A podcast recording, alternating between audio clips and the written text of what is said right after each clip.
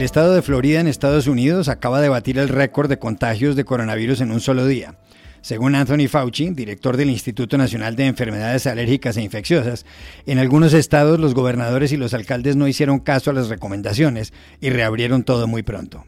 In some of the states, the governors or the mayors essentially jumped over the guidelines and the checkpoints and opened up a little bit too soon. ¿Qué pasó exactamente en la Florida? Hablamos en Miami con uno de los periodistas latinoamericanos más importantes y con un experto en salud pública. Más de 80 millonarios de Estados Unidos y otros países piden a sus gobiernos que les suban los impuestos para ayudar a las miles de personas que se han quedado sin trabajo en todo el mundo. ¿Es que les cobran muy poco? Hoy les damos detalles. El presidente de Turquía, Recep Tayyip Erdogan, ha dado luz verde para que Santa Sofía, la antigua basílica ortodoxa de Estambul, deje de ser museo y se vuelva mezquita. ¿Cuáles son los efectos políticos de esa decisión sobre un edificio de 1500 años? Un prestigioso intelectual francés, nacido en Argelia, lo explica desde París. Hola, bienvenidos a El Washington Post. Soy Juan Carlos Iragorri, desde Bogotá. Soy Dori Toribio, desde Washington, D.C. Soy Jorge Espinosa, desde Cajicá, al norte de Bogotá. Es martes 14 de julio, día de la toma de la Bastilla, y esto es todo lo que usted debería saber hoy.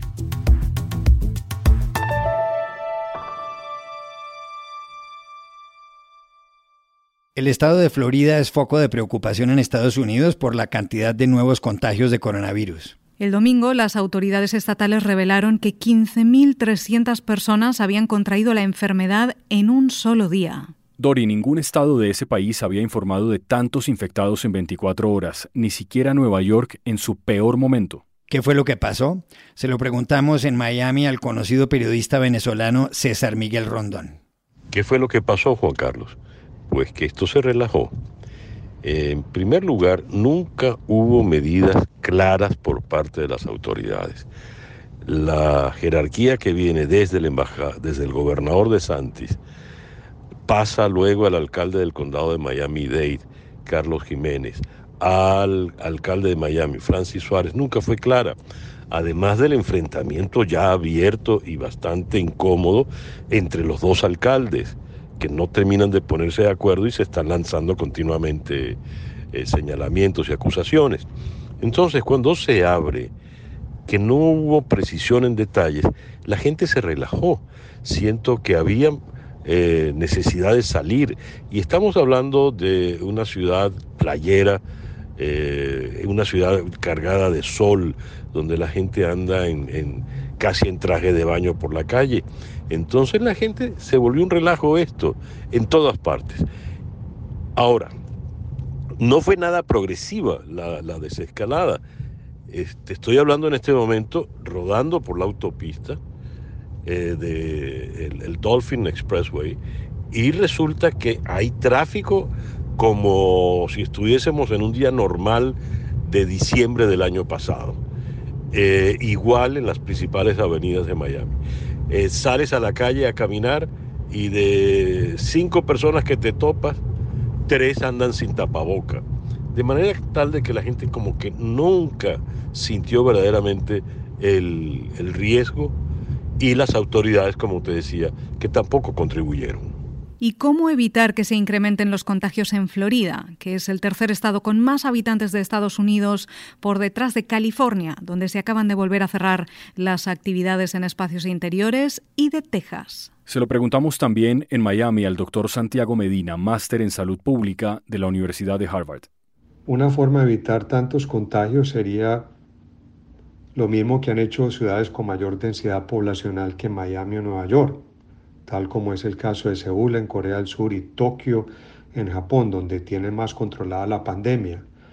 Lo más importante es siempre usar tapabocas o máscara para proteger la nariz y la boca, fuentes de entrada del virus. Además, mantener el distanciamiento social. Y una cosa muy importante es protegerse los ojos, porque el virus también entra por los ojos, entonces utilizando gafas o anteojos y si no se tienen estos, así sean gafas sin aumento, protegen la entrada del virus por esta fuente.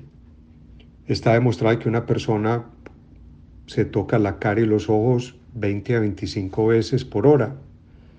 Todo esto es clave porque así tuviéramos una vacuna, ponérsela al 90% de la población mundial, que son billones de personas, tomaría hasta 10 años, tal como me lo han dicho colegas de la Escuela de Salud Pública de Harvard.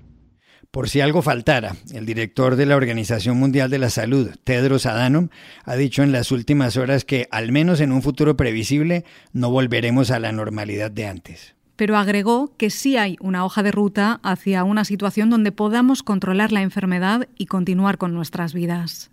There will be no return to the old normal for the foreseeable future, but there is a roadmap to a situation where we can control the disease and get on with our lives.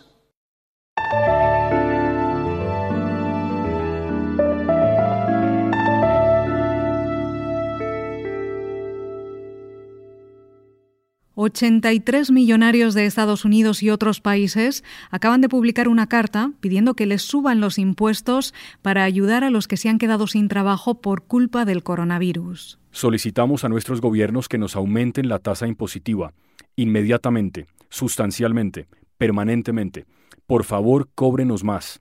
La humanidad vale más que nuestro dinero, dicen. No conducimos ambulancias ni llevamos artículos a domicilio, pero tenemos plata mucha plata, afirman Abigail Disney, sobrina nieta de Walt Disney, y el fundador de la compañía de helados Ben Jerry's, Jerry Greenfield, entre otros. ¿Acaso los millonarios pagan pocos impuestos?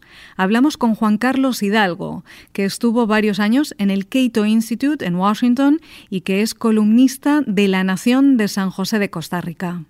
Para contestar esa pregunta es mejor ver lo que dicen las estadísticas. Por ejemplo, en Estados Unidos, según los últimos datos disponibles, el 1% más rico de la población paga el 38,5% de los impuestos de renta y el 10% más rico de la población paga el 70%. Es decir, los estadounidenses de mayores ingresos ya pagan desproporcionadamente más que el resto de los contribuyentes. Curiosamente, estas proporciones son más altas hoy que cuando los impuestos de renta eran del 70% o más allá en los años 70. Es decir, los estadounidenses de más ingresos contribuyen proporcionalmente más al fisco hoy en día que cuando enfrentaban impuestos mucho más elevados. Lo cierto es que cuando uno hace la declaración de impuestos, uno puede entregarle más dinero al gobierno que lo requerido por las autoridades. Si estos millonarios quieren darle más plata al fisco, nada se los impide actualmente.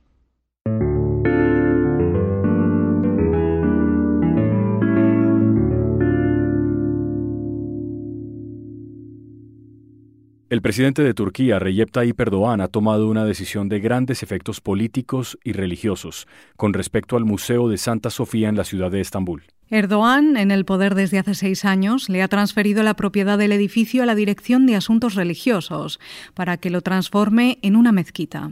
De esa forma le ha dado desarrollo a la sentencia del Consejo de Estado con respecto a una de las obras arquitectónicas más imponentes del mundo. La Santa Sofía actual fue levantada como templo cristiano ortodoxo hace nada menos que 15 siglos, en tiempos de Justiniano, emperador de Bizancio. Fue por mil años la basílica cristiana con mayor superficie del mundo, pero con la caída del Imperio Romano de Oriente, a manos de los turcos en 1453, se transformó en mezquita.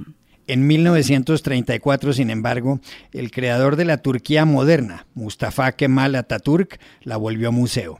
Para él Turquía debía ser por encima de todo un Estado laico. ¿Por qué decide ahora Erdogan echar atrás esa decisión? Se lo preguntamos en París al filósofo francés nacido en Argelia, Sami Nair, que es además catedrático de ciencia política. Esa decisión en realidad se, digamos, interpreta dentro de una situación general en Turquía. Es una probablemente huida hacia adelante la situación económica es muy difícil ahora, hay una crisis profunda y eh, creo que Erdogan eh, está aplicando su programa de eh, islamización, no solo de la sociedad, sino mucho más grave del Estado.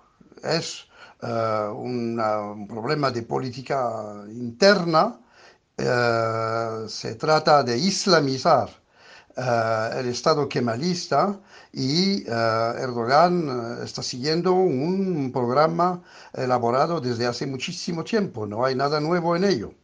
También consultamos a Sami Nair sobre las consecuencias internacionales de esta determinación de Erdogan. Turquía, con sus 83 millones de habitantes, está en un lugar clave en dos continentes. Limita por el occidente con países europeos como Bulgaria y Grecia y por el oriente con países asiáticos como Irán, Irak y Siria, entre otros. El significado internacional es bastante, me parece claro. Turquía ha decidido desde hace, eh, desde que ha llegado en el poder Erdogan, sacar todas las conclusiones de la relación eh, insatisfactoria con Europa.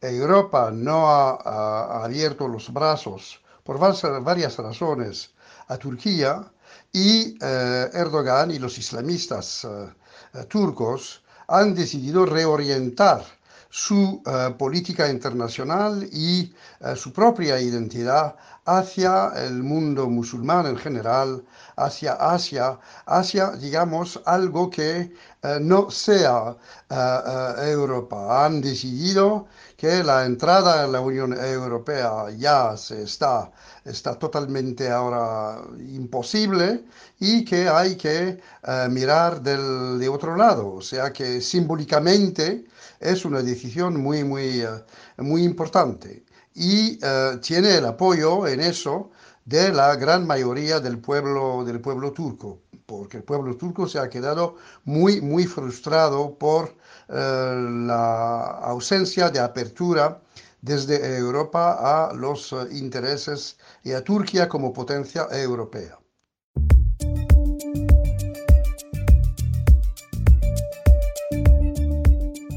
Y estas son otras cosas que usted también debería saber hoy. En Estados Unidos, 17 estados y el Distrito de Columbia han demandado la suspensión de las visas a los estudiantes extranjeros que solo tomen clases virtuales. Esos estudiantes, según el Servicio de Inmigración y Control de Aduanas, deberán abandonar el país o serán deportados. Por otra parte, más de 200 centros educativos se han unido a otra demanda de las universidades de Harvard y MIT contra esa nueva política de la administración Trump que entró en vigor el 6 de julio y se calcula afectará a un millón de estudiantes internacionales. En Polonia, el ultraconservador Andrzej Duda acaba de ser reelegido como presidente con el 51% de los votos. Su rival, Rafał Trzaskowski, alcalde liberal de Varsovia, obtuvo el 49% han sido las elecciones más disputadas desde el fin del régimen comunista en 1989. La oposición acusa a Duda de querer controlar la justicia y los medios de comunicación y de ser anti-europeo. Uno de sus principales apoyos en la región es Víctor Orbán, el ultraderechista primer ministro húngaro. Y aquí termina el episodio de hoy de El Washington Post. El guapo, el guapo. Por favor, cuídense mucho. Y pueden suscribirse a nuestro podcast en nuestro sitio web, elwashingtonpost.com, seguirnos en nuestra cuenta de Twitter, arroba el post, y también nos encontrarán en Facebook buscando el Post Podcast. Chao, hasta la próxima.